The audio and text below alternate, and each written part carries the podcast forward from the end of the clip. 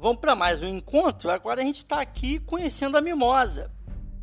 A galera está reunindo as ideias lá do Major.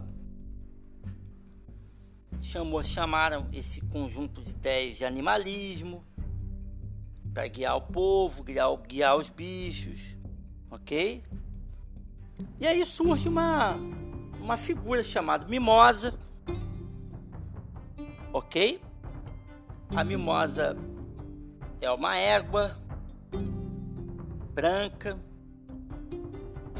E desde já eu vou falar para vocês que a mimosa aqui na Revolução dos Bichos, ela representa a burguesia, a nobreza. A mimosa, ela não está preocupada com nenhuma revolução em si. A mimosa está preocupada com o seu próprio conforto. Então mimosa não está preocupada se vai libertar povo, se o povo está com sendo escravizado, sendo explorado. A mimosa está preocupado se vai ter açúcar na parada. Ainda haverá açúcar depois da rebelião? Aí o Bola de Neve dá, uma, dá um fora. Não, não temos medo de obter açúcar nessa fazenda. Só falta falar assim, idiota. Além do mais, você não precisa de açúcar. Sim, porque a burguesia se alimenta do que ela não precisa.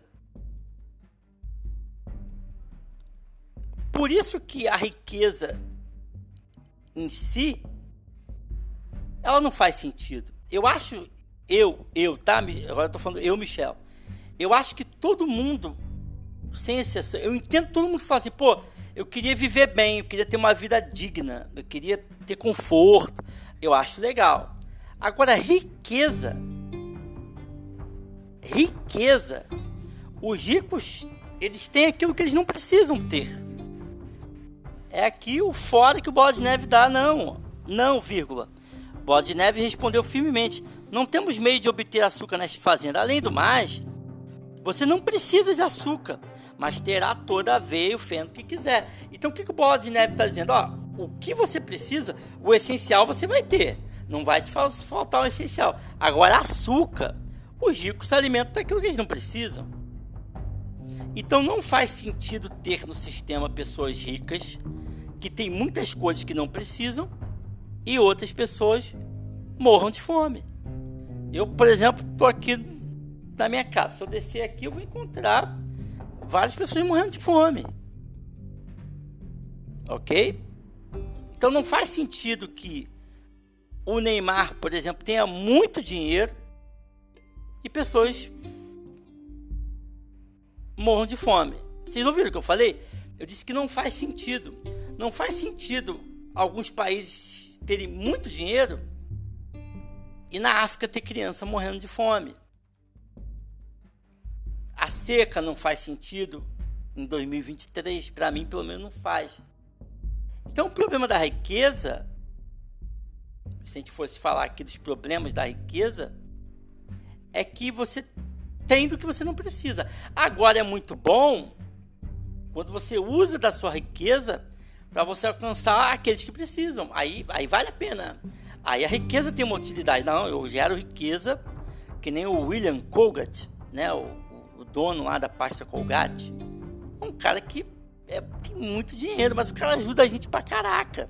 Então que ele continue tendo bastante dinheiro. Então a riqueza não é ruim, desde que você a use para algo bom em prol do todo. Porque o que, que o Platão e os históricos mais na frente vão dizer. A felicidade reside no todo. Então, um só com muito dinheiro não bate com Platão, não bate com os históricos, não vai bater com Aristóteles em certa medida. Então, a felicidade está no todo. Se você tem muita riqueza e com a sua riqueza você alcança o todo, você é um excelente rico e que você tenha bastante riqueza. E eu acho, sem exceção, que todo mundo deveria ter uma vida confortável, uma vida digna. Todo mundo deveria poder ir num restaurante legal, comer uma comida boa. Todo mundo deveria poder viajar. Isso não é ser rico. Isso é ter uma vida confortável, uma vida digna, ok. Agora, riqueza, ser, ser rico é, é, é acumular coisas que você não precisa. Então você não precisa de açúcar. Você pode viver muito bem. você pode viver muito bem com aveia e feno. Aí ela fala, e o laço de fita? Aí ele vai dizer, camarada, explicou Bola de Neve, essas fitas que você tanto estima são distintivo da servidão. Não vê que a liberdade vale mais que o laço de fita? Isso aqui é muito profundo, gente. Porque a mimosa, que representa aqui a nobreza, a burguesia, ela estava preocupada com coisas supérfluas, ela estava preocupada com coisas que não importavam com a vaidade da beleza. Aí o bola de neve dá um fora nela. Isso aí, essa, esse laço de fita que você está querendo colocar, são os humanos que colocam em você. E isso que eles colocam em você é a marca da servidão. Essa fitinha que eles colocam em você é para mostrar no fundo que você é uma, uma um, um bicho deles.